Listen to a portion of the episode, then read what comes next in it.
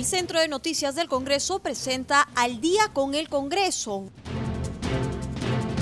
una síntesis informativa del trabajo legislativo de representación y fiscalización del Parlamento Nacional, una producción de la Oficina de Comunicaciones del Congreso de la República.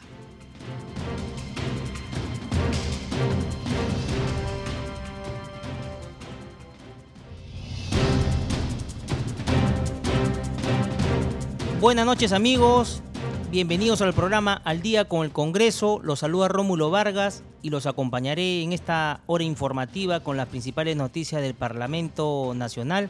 Y empezamos el programa con un saludo muy especial a todas las mujeres de nuestro país, aquellas madres luchadoras, emprendedoras que siempre salen adelante pese a la adversidad. Feliz Día de la Mujer. Continuamos con el programa y a esta hora de la noche estamos en comunicación con la congresista Arlet Contreras, integrante de la Comisión de la Mujer. Muy buenas noches, congresista Contreras, y tenga usted un saludo afectuoso por el Día de la Mujer. Gracias, Rómulo. Buenas noches por este espacio. También quiero saludar a todas las mujeres que nos están oyendo el día de hoy en el marco de este 8 de marzo. más caluroso eh, saludo, abrazos, cariños y mucha fuerza para seguir perdiendo adelante peso a la situación en la que nos encontramos. Congresista Contreras, esta mañana el Pleno estuvo dedicado íntegramente a la mujer, donde se aprobó por mayoría la propuesta que modifica la ley 30364 para prevenir, sancionar y erradicar la violencia contra las mujeres. Si nos podría ampliar esta información, congresista Contreras. Sí, claro, Rómulo. El proyecto eh, de ley ha sido de mi autoría. Resulta sumamente importante porque eh, se están flexibilizando las medidas de protección, ¿no? Y quitándole ciertas exigencias como la ficha de valoración de riesgo y otros trámites burocráticos más para priorizar eh, la atención y la dación de estas medidas de protección a favor de las víctimas que denuncian violencia. Eh, también estamos eh, fortaleciendo eh, para que estas medidas de protección pues finalmente puedan ejecutarse, ¿no? Entonces, por un lado, promovemos el fortalecimiento de las medidas de protección y por otro lado, flexibilizamos su uso para que sean útiles y eficaces. Entonces, este proyecto resulta sumamente importante. Yo lo presenté en marzo del año pasado, ni bien se eh, dispuso ¿no? la cuarentena y se declaró un estado de emergencia del país por eh, la pandemia de COVID-19. Sin embargo, ha pasado un año y al momento hemos tenido que tener en consideración el contexto y pedir que no solamente se apliquen en situaciones excepcionales o estados de emergencia, sino más bien en todo momento, porque hay muchos casos en los que se solicitan medidas de protección y estas no se dan de manera oportuna eh, a las víctimas que denuncian violencia y algunas de ellas pues hemos eh, hemos tenido que, lamentarlas, ¿no? Eh, porque han llegado a convertirse en, en casos de feminicidio. Estuvo en horas de la mañana la presidenta del Consejo de Ministros, Violeta Bermúdez, que expuso sobre los avances de la ley de igualdad de oportunidades entre mujeres y hombres. ¿Qué nos podría decir sobre este tema? Eh, bueno, la Premier vino el día de hoy a invitación de, eh, del Congreso de la República.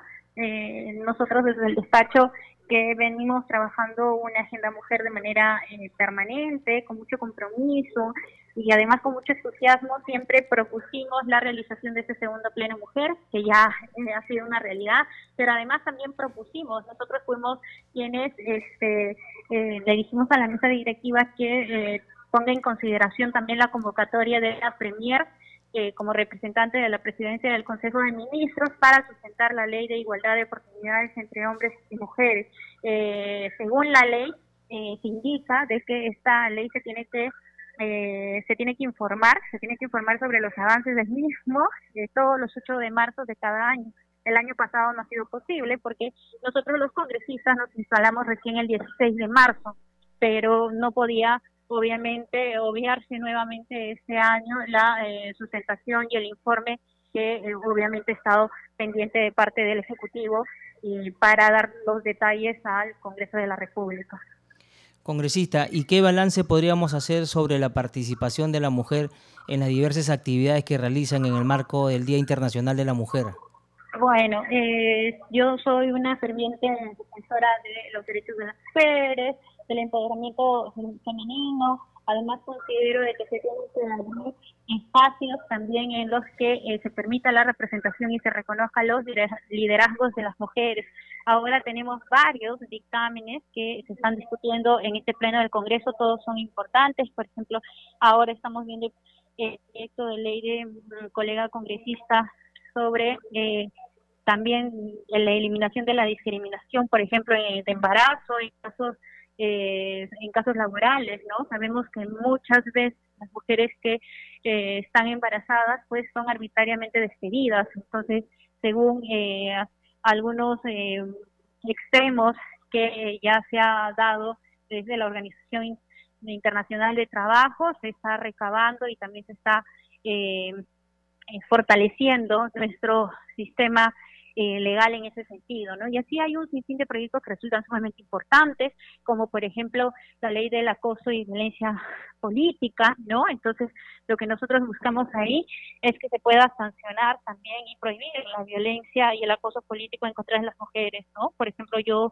eh, he sufrido también de acoso político en el, en el país y bueno, pues entonces resulta sumamente importante trabajar también esos puntos para garantizarles espacios seguros a las mujeres que se animen a participar en la vida política del país.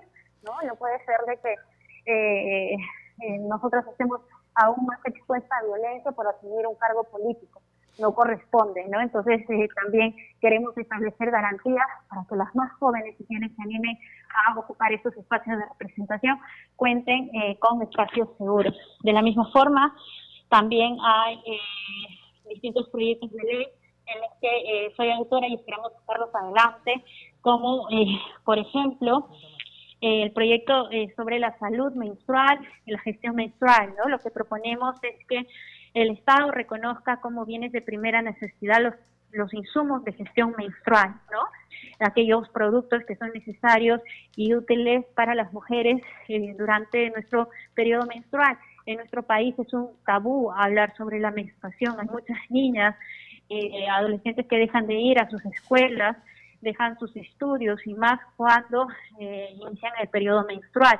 ¿No? Entonces hay muchas familias también de escasos recursos económicos en situación de vulnerabilidad y extrema pobreza que no tienen los recursos económicos para este, cubrir los gastos que, que genera estos productos, ¿no? Entonces creemos que, por ejemplo, en situaciones eh, excepcionales, en estados de emergencia, en tipos de pandemia, por ejemplo, estos productos deben ser incluidos en las canastas básicas, ¿no? en aquellas canastas donde nos han brindado productos de alimentación también, porque sabemos cuando inició esto el periodo eh, de perdón, la época del, del, del niño, ¿no? Costero, cuando se inundó y todo lo demás, había eh, una dificultad para aquellas niñas ¿no? Este, que se encontraban en, con su periodo, ¿no? Había gente que había perdido sus casas y todo lo demás. Entonces, por una cuestión de salud, salud para las mujeres, es importante también eh, priorizar y sacar adelante este proyecto que resulta muy importante, que pero que además ya en otros países se ha dado, ¿no? Eh, pudimos haber sido el primer país, pero bueno, lamentablemente ya nos quitaron este la, eh, la, la, ser el primer país, pero eh, bueno, entonces hay que también alinearnos, hay que también tener en consideración esto porque son eh, puntos que resultan sumamente importantes, ¿no? Congresista Arle Contreras, muchísimas gracias por haber estado con nosotros en el programa. Ya estaremos comunicando con, con usted sobre este tema muy importante, sobre el tema de la participación de la mujer en nuestro país. Y muchísimas gracias nuevamente por haber estado con nosotros. Sí, gracias a ustedes. Esperamos que salgan adelante todos estos dictámenes, ¿no? Y se incorpore, también se incluya la participación de más mujeres en el Ejecutivo, en la designación de cargos de confianza eh, y en otros espacios también que resultan sumamente necesarios e importantes, ¿no? Las mujeres somos, ojo, como lo he dicho un montón de veces, más del 50% de la población y merecemos estar representadas y también eh, ocupar estos espacios que eh, son importantes para nosotras, ¿no? Necesitamos tener y ser parte de un Estado inclusivo. Gracias y buenas noches. Buenas noches, congresista, gracias. Seguimos con el programa y a esta hora de la noche nos atiende la llamada la congresista Rocío Silva Santiesteban, vocera de la bancada del Frente Amplio, para hablar con ella sobre diversos temas de la coyuntura parlamentaria y entre ellos el Día de la Mujer. Congresista Silva Santiesteban, buenas noches y feliz día. Buenas noches, Rómulo. Eh, bueno, muchas gracias por, por felicitarme. Yo creo que es un día de conmemoración eh, sobre todo las mujeres luchadoras, las mujeres guerreras de nuestro país. Así es, congresista. Hoy día el Pleno estuvo dedicado íntegramente a la mujer. ¿Qué balance podríamos hacer de los temas que se han abordado? También estuvo la presidenta del Consejo de Ministros, Violeta Bermúdez. La presidenta del Consejo de Ministros fue a presentar los avances de la ley LIO, ¿no? De la Ley de Igualdad de Oportunidades para Hombres y Mujeres, y también estuvo la ministra de la Mujer, Silvia Loli, presentando también, digamos, los, resultados de todos los programas que tiene el Ministerio de la Mujer eh, para el año 2020, ¿no? Y bueno, la verdad que sí, algo que sí se ha visto que es algo completamente, digamos, diferente, es que eh, la línea 100 ha crecido en las llamadas al 200 y tanto por ciento. Y bueno, eso es obviamente está vinculado con la pandemia también. Y está vinculado con que en la pandemia el tema de, mantenerse en las casas, de la cuarentena, en algunas eh, en algunos casos, por supuesto, lo que ha hecho es incrementar la violencia, ¿no? Debido a la violencia, digamos, de, de, la violencia que hay en, en, las casas también en nuestro país, ¿no? Congresista Rocío Silva Santisteba, y en torno al tema del feminicidio, ¿cómo hacer para acabar con este problema?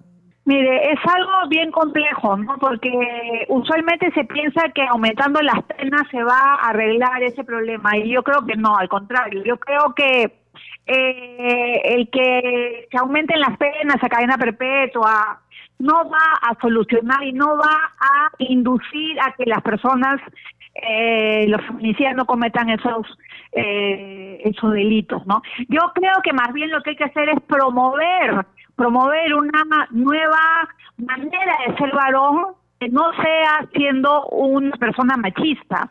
Y eso es bastante difícil en nuestro país, porque en nuestro país los varones, ustedes los varones crecen aprendiendo que la masculinidad es una sola y que la masculinidad se debe imponer por la violencia. Y por eso es que nosotros en el despacho y también con mi grupo político, el Comité Anatallaga, hemos planteado una propuesta de ley de fomento de nuevas masculinidades. Eh, ¿Qué significa eso? Significa simplemente que es una propuesta de ley para que los varones de nuestro país eh, dejen de ser machistas. Eso, y, la propuesta es sobre todo de, promoción de capacidades eh, y eso está vinculado con capacitaciones, tanto en las Fuerzas Armadas como en las Fuerzas Policiales, en la escuela, en fin, en diferentes espacios. Una buena iniciativa, congresista Silvia Santiesteban. ¿Y eso se va a implementar ya? ¿Hay un proyecto de ley o cómo sería este tema? Estamos presentando el proyecto de ley. Yo espero que entre hoy día. Depende de la firma de mis compañeros, pero espero que ese proyecto de ley entre, si no hoy día, mañana pasado, en esta semana, que es la semana de la de la mujer. Y, y, bueno, porque el, la idea es que sea una política pública, ¿no? Ese, es el objetivo. Congresista, y cambiándole de tema, ¿qué no podría decir sobre la participación de la mujer en política? Bueno, yo creo que la mujer tiene que participar más en política. De eso, por ejemplo, se ha dicho hoy en día, hoy día, ¿no? En los diferentes diarios están llamando la atención de que la primera es mujer, la presidenta de la Corte Suprema es mujer, la presidenta del Congreso es mujer, la presidenta del Tribunal Constitucional es mujer y como que hay un momento positivo. Mire, ese es un momento positivo y tendría que seguir siendo así o sea, no debería de asombrarnos que las mujeres sean presidentes de las instituciones de más alto rango de nuestro país. Eso debería ser lo usual y no lo raro. Y yo creo que a partir de ahora eh, tenemos, eh, digamos, como meta que más mujeres participen de la política, ¿no? Y para eso se comienza pues participando de espacios como eh, las municipalidades, las regiones, como consejeras, como regidoras, como teniente alcaldes, como alcaldesas y también como congresistas, ¿no? Yo espero que cada vez haya más mujeres que entren en el ámbito de la política, pero para eso también, para eso se requiere una ley de, eh, digamos, contención del acoso político, que es lo que, eh, eh, bueno, se, se está debatiendo, ¿no? Aquí en el Congreso. Congresista, ¿y el tema de la ley de paridad, cree usted que esto beneficia a la mujer? Sí, por supuesto, de hecho que ha beneficiado. Fíjese, las listas de, de al Congreso de, todos los partidos, bueno, han tenido que incluir el tema de la paridad, ¿no? Y eso ha sido positivo. Ahora, el problema es cuando los propios partidos políticos, porque estamos en una crisis de partidos tremenda, pero en los mismos partidos políticos no se da un fomento y, y a la última hora se pone a la esposa de, a la hermana de, a la hija de. Ese es el problema, ¿no? Eh, más bien lo que hay que hacer desde los propios partidos es fomentar que las mujeres participen en política. Así es, congresista Silvia Santesteban. ¿Tiene usted los micrófonos de CNC Radio y Radio Nacional para dirigirse a ellas y que puedan participar en política? Bueno, entonces lo que yo les diría, sobre todo a las más jóvenes, es que hay que comenzar a participar en política desde siempre y para eso creo yo que se debe comenzar en los diferentes espacios, en la universidad, en el sindicato, en las organizaciones, en el comedor popular, en la olla común, o sea, formar parte de organizaciones ayuda muchísimo para hacer un trabajo político. Y ahí, por supuesto, yo sí creo que las jóvenes tienen que participar cada vez más en ser, como le digo, regidoras, consejeras regionales y congresistas, ¿no? Y, de ahí en adelante, ¿no? Porque yo creo que las mujeres de nuestro país son muy luchadoras, tienen un liderazgo diferente, un liderazgo bastante, bastante horizontal, que aprenden a trabajar en equipo y eso a mí me parece muy positivo. Perfecto, congresista Silvia Santisteban, muchísimas gracias por haber estado con nosotros en el programa, muy amable. Muchas gracias, Rómulo, y bueno, eh, eh, esperamos que, este día termine siendo también un día muy fructífero para todas. Como debe ser, congresista. Muchas gracias. Muy amable. Seguimos con el programa. Ya a esta hora de la noche nos atiende la congresista Tania Rodas, representante de la bancada de APP por la región La Libertad. Congresista Rodas, muy buenas noches y tenga usted un saludo muy afectuoso por el Día de la Mujer. Así es, muchas gracias, eh, Rómulo, y saludar por todo, por tu intermedio a todas las mujeres peruanas, hoy el Día Internacional de la Mujer. Bien, el Congreso de la República hemos desarrollado un pleno mujer, ¿no? Especial, sobre todo para impulsar leyes a favor de todas las mujeres peruanas. Congresista, sí, justamente le iba a decir eso. Esta mañana el Pleno estuvo dedicado íntegramente a la mujer, donde se aprobó por mayoría la propuesta que modifica la Ley 3364 para prevenir, sancionar y erradicar la violencia contra las mujeres y los integrantes del grupo familiar, estableciendo medidas especiales para garantizar, garantizar atención y protección efectiva.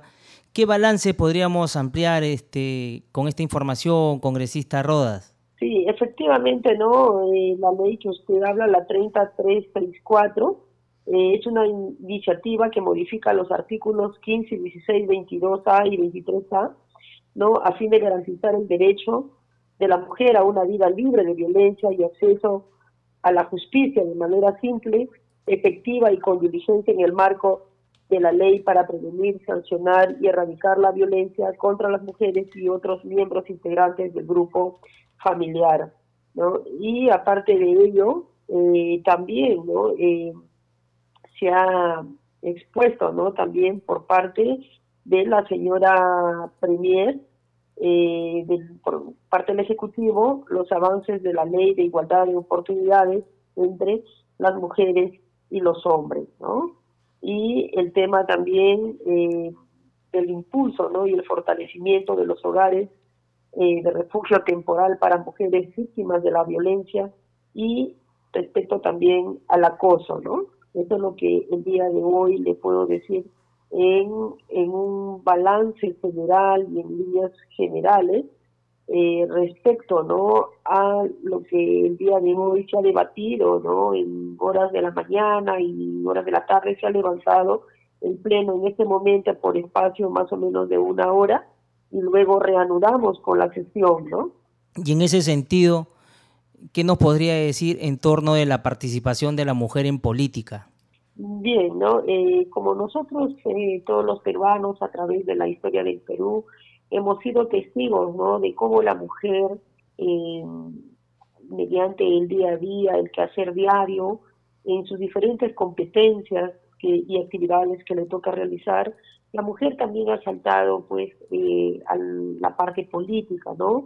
Y hoy es así que en el Congreso de la República tenemos 36 mujeres empoderadas eh, que han llegado al Congreso y que están representando, ¿no? Y luchando por eh, la igualdad y sobre todo eh, seguir fortaleciendo no lo que eh, manda pues nuestra carta magna no que ante el estado peruano todos somos iguales no sin distinción de raza sexo religión no o credo no entonces en ese sentido eh, las parlamentarias mujeres que representan a las diferentes regiones del país están abocadas en impulsar leyes eh, a favor de, ¿no? de la mujer, a favor de, la familia, a favor del hogar, a favor del niño, ¿no? Y sobre todo en la integra, integralidad de eh, fortalecer el núcleo familiar. Entonces, en ese sentido, las 36 mujeres parlamentarias estamos eh, apuntando a eso, ¿no? A fortalecer el núcleo familiar, el empoderamiento de, de la mujer en su hogar y impulsar ¿no? leyes en las cuales pues eh, derrote al machismo ¿no? y sobre todo también ver el tema del niño y el fortalecimiento, como le repito, del núcleo familiar. Congresista Rodas, y en torno a las iniciativas legislativas en favor de, de la mujer, ¿cree usted que todavía faltan más leyes que se puedan aprobar en beneficio de ustedes? El día de hoy, mire, se, está, se justo pasó a un cuarto intermedio ¿no? Es respecto al acoso político, ¿no? Entonces, eh, de los cuales este, en muchas de las sesiones que ha habido dentro de la Comisión de la Mujer, hay muchas colegas que han sido acosadas políticamente, ¿no? O vulneradas, ¿no? Como mujeres. Entonces, es algo que se ha rescatado, ¿no? Y este, se ha llevado eh, esa propuesta traducida, pues, en una, una ley, ¿no?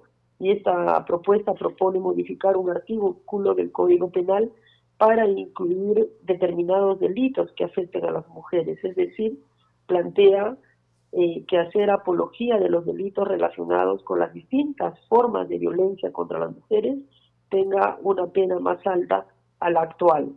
Congresista Rodas, y en el tema del feminicidio, es una lacra que lamentablemente sigue vigente. El mes pasado se han producido 132 casos con este problema.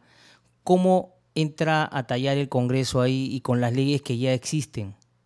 Bien, eh, y ya, me estaba olvidando, también estuvo la ministra de la Mujer y justamente, eh, como lo acabas de decir, ¿no? Los casos de feminicidio eh, se han ido incrementando aquí en Perú paulatinamente.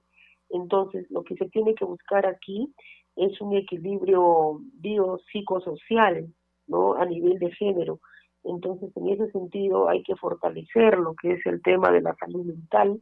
Aparte de ello, eh, trabajar articuladamente, ¿no? Sociedad, Estado, ¿no? Y de la mano, lógicamente, con leyes que sean no este, discriminatorias, sino leyes que sean incluyentes, ¿no? En las cuales eh, dentro de un marco constitucional se respete tanto los derechos de las mujeres como de los hombres, ¿no? Y una educación exhaustiva, ¿no? A través de los medios de comunicación para decir, pues, eh, que la mujer es eh, un ser humano que merece ser respetado, merece ser amado, merece tener, ¿no? un rol preponderante y que la mujer aquí en la tierra está para ser compañera, estar al lado, al igual, ¿no? Que tiene sueños, eh, tiene ambiciones, ¿no? Al igual que un hombre. Entonces yo creo que en ese sentido, desde el Congreso de la República se tiene que fortalecer las leyes dentro de un marco eh, constitucional de igualdad. Congresista Rodas, usted hace poco estuvo por, por su tierra, por la libertad. ¿Cómo es que las personas de a pie, las mujeres de a pie, han conversado con usted? ¿Qué temas le plantean como para que pueda usted ser la vocera acá en Lima, en el Congreso de la República? Bueno, lo que las mujeres de mi región piden en este momento, pues, piden la reactivación económica, porque hay muchas mujeres que son micro y pequeñas empresarias, se dedican a las labores del calzado, a la, al tema de el arte culinario, tema de tejidos y eh, orfebrería, y algunos, este, algunas de las mujeres también se dedican eh, tema de las artesanías, ¿no? Entonces, y hay un buen porcentaje también de mujeres que son las mujeres ronderas, ¿no? Las mujeres ronderas y las mujeres que se dedican a la agricultura. Entonces, lo que ellas piden es que el gobierno en esta época de pandemia les dé el recurso económico para poder invertir y sacar adelante sus hogares. Hay que destacar aquí, Rómulo, que en Perú hay muchas mujeres que son padre y madre de sus hijos, mantienen sus hogares. Entonces lo que piden ¿no? es un capital para poder ellas invertir ¿no? en en su pedacito de tierra que tienen, en su negocio que tienen particular y así poder sacar adelante a su familia. Eso es lo que piden las mujeres. La mujer rondera piden que sean reconocidas por el Estado, piden eh, un seguro no de salud.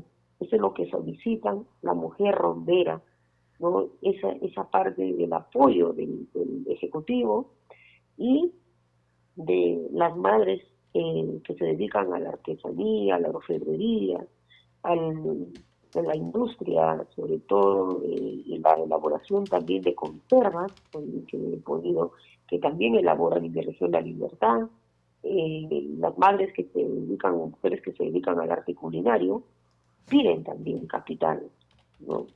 Ellas no piden, ¿no? Que, les den, ¿no?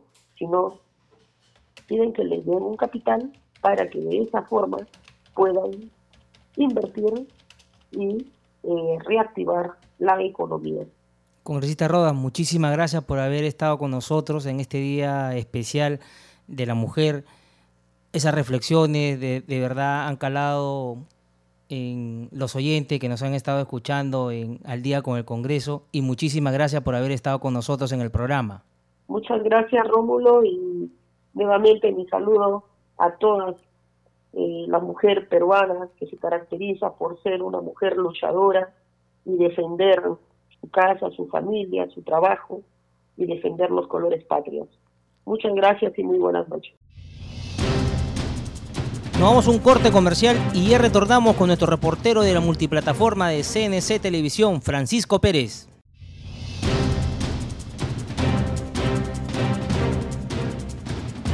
Continuamos con el programa y a esta hora de la noche estamos en la línea telefónica con nuestro colega de la multiplataforma de CNC Televisión, Francisco Pérez, para su reporte sobre las actividades desarrolladas en el Parlamento Nacional.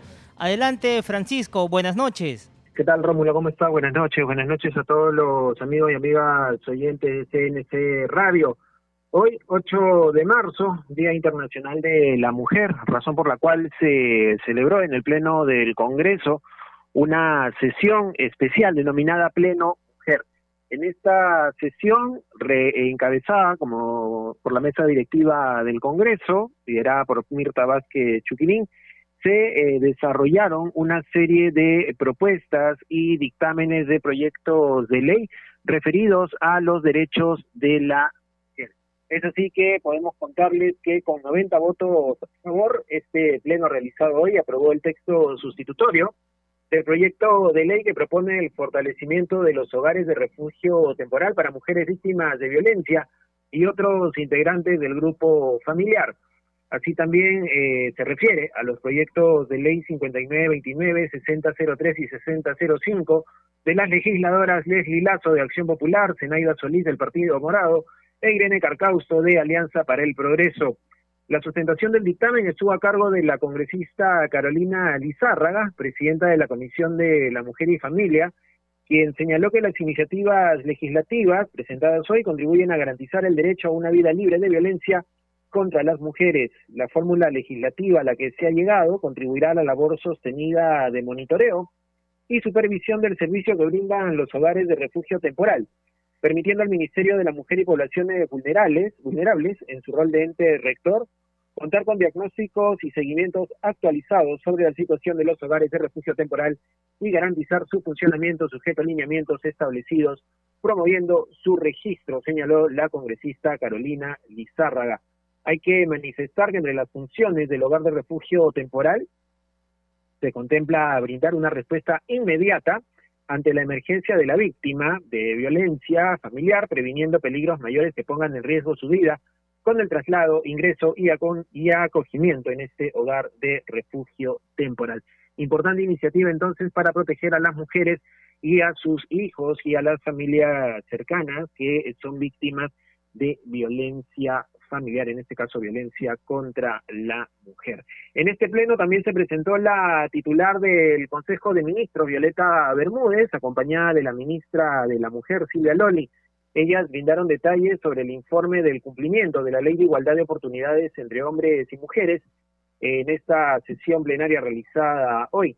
Violeta Bermúdez señaló que la información eh, que se estaba brindando eh, busca señalar cómo se está avanzando en las políticas de cumplimiento de los derechos de la mujer en nuestro país.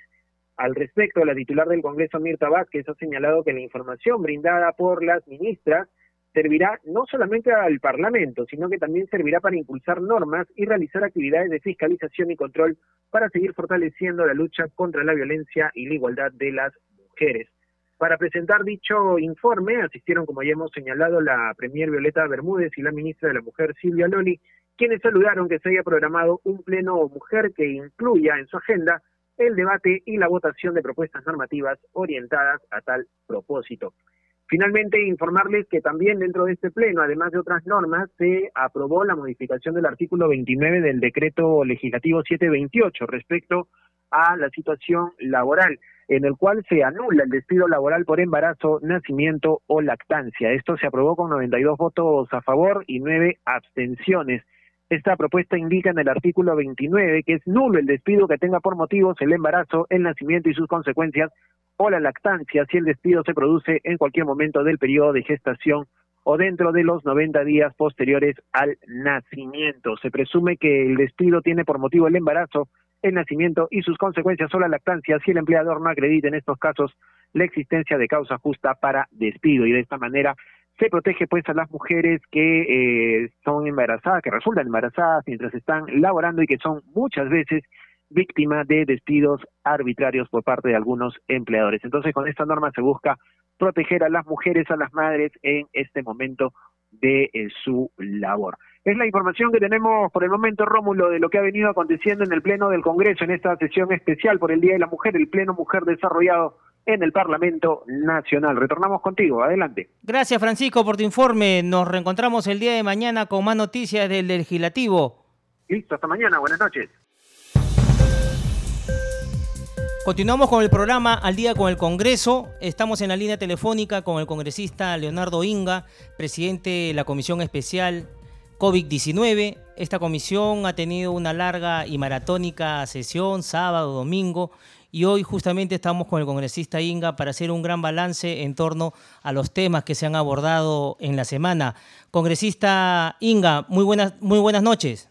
Buenas noches, Rómulo. Eh, quiero iniciar saludando a todas eh, las mujeres de nuestro país en este el Día Internacional de la Mujer y, y bueno, eh, deseándoles lo mejor en ese día y sobre todo eh, se siga en esa lucha por la igualdad de derechos, ¿no? Congresista Inga, eh, en el día de ayer Ha estado en la comisión la doctora Coralí García APAC, investigadora principal de la Universidad Peruana Cayetana Heredia del estudio clínico de la vacuna Sinofar. ¿Qué balance podríamos hacer sobre la presentación de la doctora García? Eh, bueno, en principio eh, tenemos que el día de ayer domingo se ha invitado a la investigadora principal de la Universidad Cayetano Heredia, así como al investigador principal de la eh, Universidad Nacional Mayor de San Marcos y al Instituto Nacional de Salud, a su director, el doctor César Cabezas, eh, quienes nos informaron referente a este informe preliminar que salió a los medios de comunicación, nos dieron mayores detalles, eh, nos dieron las explicaciones técnicas a las que hacía mención dicho informe, indicar que este informe eh, es un informe verídico, pero que la haya generado alguna confusión la interpretación que se ha dado de los mismos y esto eh, ha sido aclarado el día de, ayer. Hoy día hemos tenido una reunión en Digenit con la directora, eh, justamente con la doctora Ponce, para ver algunos temas que han estado eh, quedado pendientes el día de ayer y finalmente hoy estamos postergando nuestra sesión para las 4 de la tarde que vamos a emitir un informe de este tema relacionado a la eficacia de la vacuna de Sinofar que eh, ha generado tanta polémica en nuestro país, ¿no? Congresista Inga, y las declaraciones del investigador Málaga, eh, ¿en qué quedarían? Porque justamente él inició todo este tema. Bueno, eh, las, las declaraciones del señor Málaga se está tomando en cuenta en algunos temas de esta de este informe, pero es lo que se refiere a la investigación sobre el ensayo clínico en general y sobre todo las vacunas eh, irregulares que se ha dado, en la vacunación irregular, esto va a seguir todavía su proceso, no es este informe, este informe solo hace referencia a un pedido expreso que hemos tenido de la, de la presidenta del Congreso para eh, sesionar de forma urgente, viendo el tema de la eficacia de la vacuna de Sinopar, eh, a raíz de un informe periodístico ¿no? que, ha, que ha destacado esto eh, y poder eh, la mesa directiva y la junta de portavoces evaluar la presencia de la tanto de la Premier así como del ministro de Salud, entre otros tantos funcionarios, en el Pleno del Congreso para el día martes. Congresista Inga, y en torno a las declaraciones que ha brindado a los medios de comunicación el señor Bustamante, por ahí creo que vino la controversia, más por el tema de las fechas ¿qué nos podría indicar usted? ¿Cómo es que esto ya se volteó la página o también va a ser citado la comisión? El referente al tema de los de los números en, el ensayo en el ensayo preliminar se te refiere. Así es, congresista. Sí, no, lo que lo que indica allí es un tema relacionado a, a la variante de la vacuna, a la, a la cepa de la vacuna que se utilizaron, se utilizaron dos, eh, en el Perú, el de, el de Beijing y el de Wuhan. El de Beijing fue el que mejor resultados dio, el, está por encima. En el tema que hay que resaltar es que la eficacia que ha votado este, este informe preliminar es una eficacia al, al, al, al, contagio del virus, o sea, no es una eficacia a la enfermedad eh, propiamente. Esto difiere justamente de los eh, análisis que se hace según el protocolo, en virtud que lo que busca, lo que, lo que previene la, la, vacuna es justamente la enfermedad y no el contagio. Esto hay que, hay que dejarlo en claro. Toda vacuna a nivel mundial lo que hace es nos previene de la enfermedad, eh, que implica que eh, los, las personas vacunadas no lleguen a necesitar una, una cama UCI, no lleguen a UCI y no lleguen justamente a fallecer. Eso es lo que se busca con la vacuna. Aquí eh, lo que se ha visto en la positividad del, del PCR indica el contagio, o sea, significa que cuántos, qué porcentaje de los, de los, de los voluntarios se ha contagiado con el virus. Y esto claramente eh, no es ninguna vacuna te protege del contagio, sino de la enfermedad. Esto hay que, hay que tenerlo claro y con ello entender los números, ¿no? Eh, refleja un número eh, bastante importante en el tema relacionado al, al, a la enfermedad. Pero estos, estos, estos, estos análisis, estos datos, análisis de estos datos, hay que todavía esperar que, se saque un informe final. Ellos estamos exigiendo que se haga lo más pronto posible y también dada la polarización de las opiniones dadas en torno a este ensayo, estamos solicitando desde la comisión eh, y hemos presentado una moción donde solicitamos una, una auditoría internacional al ensayo clínico de Sinofar en tercera fase. Es importante esclarecer los hechos, aclarar si este ensayo clínico finalmente eh, va a tener un valor científico o no en virtud de todo este estos temas de, de rupturas eh, de protocolo que se han dado durante eh, toda esta este proceso de, del ensayo, sobre todo por el señor Málaga que ha incurrido en muchos en muchos actos fuera de protocolo y que tienen que ser definitivamente evaluados y ver si por el bien de las de cerca de 12 mil voluntarios que se presentaron a este ensayo eh, buscar una, una pronta respuesta científica a ello y tal cual es el pedido ya de la Universidad Cayetano Heredia, se realiza la vacunación de los que recibieron la cepa de Wuhan y los que recibieron placebo, que son cerca de 8 mil, ¿no? Congresista, y, y, en torno a las personas que recibieron esta vacuna, y, son más de 12 mil personas, si no me equivoco, ¿cómo es que esa persona realmente no ha tenido un síntoma pero sí creo que se produjo un, un detalle, falleció una persona en ese sentido. En el tema de fallecidos del levantamiento hasta el 19 de, febrero que se tuvo el informe, eh, ha fallecido una persona vacunada con la cepa de Wuhan y dos personas que recibieron placebo. Hubo en total tres fallecidos en este, en este, de estos voluntarios de este ensayo, ensayo clínico, ¿no? Eso es el, el reporte que tenemos. Eh, sé que también ha habido eh, otro fallecido adicional a ellos durante los últimos días que no están en este informe, pero eh, desde el Congreso por ello estamos solicitando esta auditoría lo más urgente posible y que se puedan esclarecer todos los hechos y tener los resultados definitivos lo más pronto y poder, como te comentaba en la inoculación ya de los de los voluntarios que recibieron tanto placebo así como la cepa de Wuhan, ¿no? Congresista Inga, ¿y cuál es el paso siguiente? ¿Se va a citar a las personas inmersas en este tema? Nosotros, el paso siguiente de la comisión referente a este tema de la, del, ensayo, lo que estamos haciendo es emitir un informe a la presidencia del Congreso, donde vamos a detallar eh, todos los eh, puntos relacionados de la investigación y las recomendaciones. ¿no? Congresista Inga, cambiándole de tema, hoy se inició la vacunación a los adultos mayores. ¿Usted ha tenido conocimiento de cómo está este proceso, ya que usted es médico de profesión?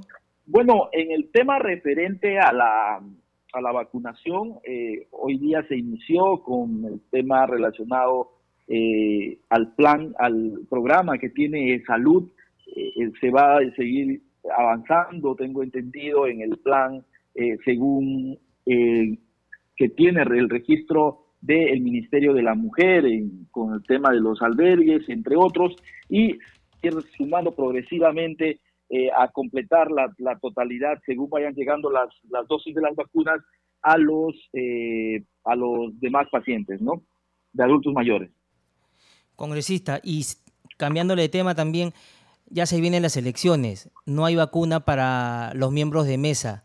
¿Cómo trabajar en ese sentido? ¿Ustedes también van a tener este alguna comunicación sobre este tema? Bueno, en torno a los miembros de mesa eh, va a depender mucho del ingreso de las vacunas de realidad, la programación de la vacunación y de, los, de las personas eh, eh, comprendidas dentro de las etapas de vacunación va a depender mucho del volumen de vacunas que lleguen a nuestro país eh, lamentablemente eh, no han llegado en forma masiva y esa es una de las mayores preocupaciones que se tiene. No se puede centralizar las compras con un solo laboratorio, se debió ser mucho más abierto, tener muchas más, más contratos con más laboratorios que puedan tener las vacunas con mayor facilidad al, al alcance del mercado, ¿no? Entonces, en virtud de eso, se espera que los próximos con, contratos se puedan cerrar de forma rápida y sobre todo tener la priorización de la, del ingreso de las vacunas a nuestro país de forma rápida, de forma masiva, que es lo que necesitamos todos los peruanos. Congresista, hay otro tema. ¿Y cómo va el problema de las camas UCI, el tema del oxígeno? ¿Ya se viene solucionando poco a poco o todavía se siguen presentando algunos problemas al interior del país? Eh, definitivamente el tema de camas UCI cada día se complica más. Hay una larga lista de espera de las camas UCI, esto a nivel nacional, no solo en Lima, sino también al interior del país. Se ven muchas regiones por ejemplo, en San Martín, que tenía camas eh, UCI libres en las últimas semanas, ya el día desde ayer ya no tienen cama UCI disponible. En regiones como Loreto se está eh, en, espera, de, con listas de espera las camas UCI, en otras regiones de igual forma. Entonces, eh, esto genera una gran necesidad no solo de camas UCI, sino también de oxígeno porque hay una gran demanda de la SUSI para este, eh, eh, este elemento indispensable para la lucha contra el COVID. Eh, esperemos que, por ejemplo, la adquisición de plantas a través del convenio con la UNI se pueda dar de forma más, más ágil y más rápida. Hemos escuchado declaraciones del ministro de Salud indicando que va a rescindir este contrato. Ello nos preocupa de sobremanera, en virtud que ya se tiene un gran avance en esta entrega de estas, de estas plantas y por el contrario se debe exigir el cumplimiento pronto de eh, las siguientes entregas. Esto eh, no tiene que eximir de responsabilidades. La, la, Universidad Nacional de Ingeniería se ha, cumplido, se ha incumplido eh, en el contrato y ha tenido demoras, debe ser penalizado por ellas, pero no irnos al extremo de romper el convenio y buscar unos nuevos proveedores que nos va a tomar tiempo conociendo la burocracia que, que tenemos en nuestro aparato estatal, ¿no? congresista, y si ellos están incumpliendo, como usted bien, bien indica, este contrato, ¿qué es lo que viene? O sea, ¿no dejan en el aire y la gente todavía va a seguir esperando el tema del oxígeno? No, lo que se tiene que hacer es exigir que el cumplimiento del contrato y, y exigir que las entregas se den lo, más pronto posible.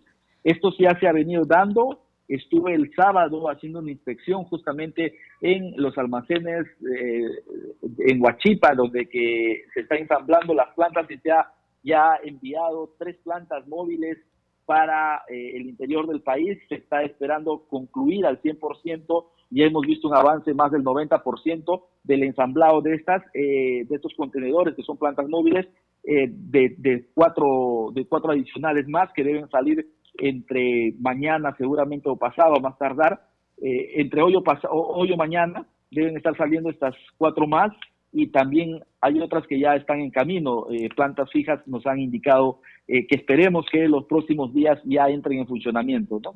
Congresista Inga, ¿y, cuál es el problema para la instalación de, de las plantas? ¿Va por el tema de los permisos o algo en especial para que se pueda instalar como debe ser? De las plantas de la UNI. Así es.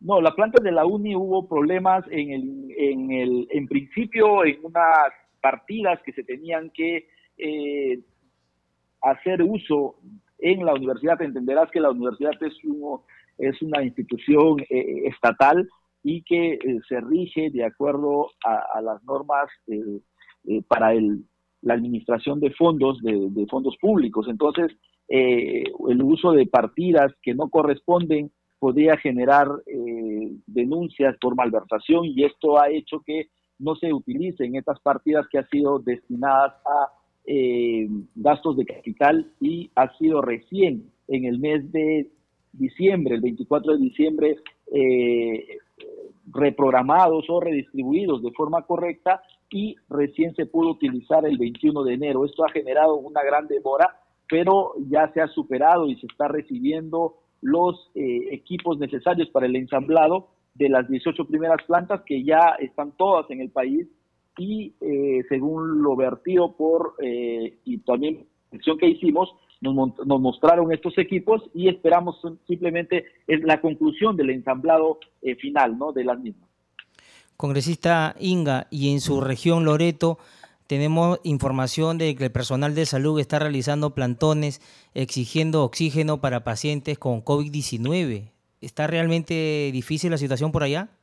Bueno, eh, hay una gran necesidad de camas UCI. Ya se ha llegado en el Hospital de Salud de Iquitos, por ejemplo, hay 20 camas UCI funcionando. Eh, Salud ha llevado una, una planta adicional de 30 metros cúbicos por hora, tiene allí una producción de 60 metros cúbicos por hora aparte de, los, de las adquisiciones que ha hecho de plantas privadas, en las cuales se están abasteciendo también a salud en su, en su consumo diario. En el Hospital Regional de Loreto se tiene aproximadamente un consumo de 550 galones de oxígeno diario, ¿no? que es la, la, demanda que se tiene en este momento y, y, va, y va hacia el alza por la, por la mayor demanda. Todas las camas UCI operando, se está viendo en este momento a través de la Autoridad con Reconstrucción con Cambios eh, la dotación de una planta más de 25 metros cúbicos por hora para poder eh, instalar 10 eh, camas UCI adicionales en este hospital regional, en el, en el en el centro de atención de aislamiento temporal que tiene este hospital. Y bueno, esperamos que eh, poder, poder eh, que esta pandemia vaya disminuyendo en, Loreto, ya que es complicado el tema geográfico poder abastecer tanto de oxígeno como camas UCI a esta región, ¿no? Gracias, congresista Inga, por, por su tiempo. Muchísimas gracias. Muy, amable. Buenas noches. Saludos. Gracias. Gracias. Ya no hay tiempo para más, solo para recordarles que nuestro horario en Nacional es a partir de las 7 de la noche y también nos podrán escuchar a través de Spotify como Al día con el Congreso. Con nosotros será hasta el día de mañana. Muy buenas noches. Centro de Noticias de Congreso presentó Al día con el Congreso síntesis informativa del trabajo legislativo, de representación y fiscalización del Parlamento Nacional, una producción de la Oficina de Comunicaciones del Congreso de la República. Los invitamos a visitar nuestras redes sociales y sitio web www.congreso.gov.pe.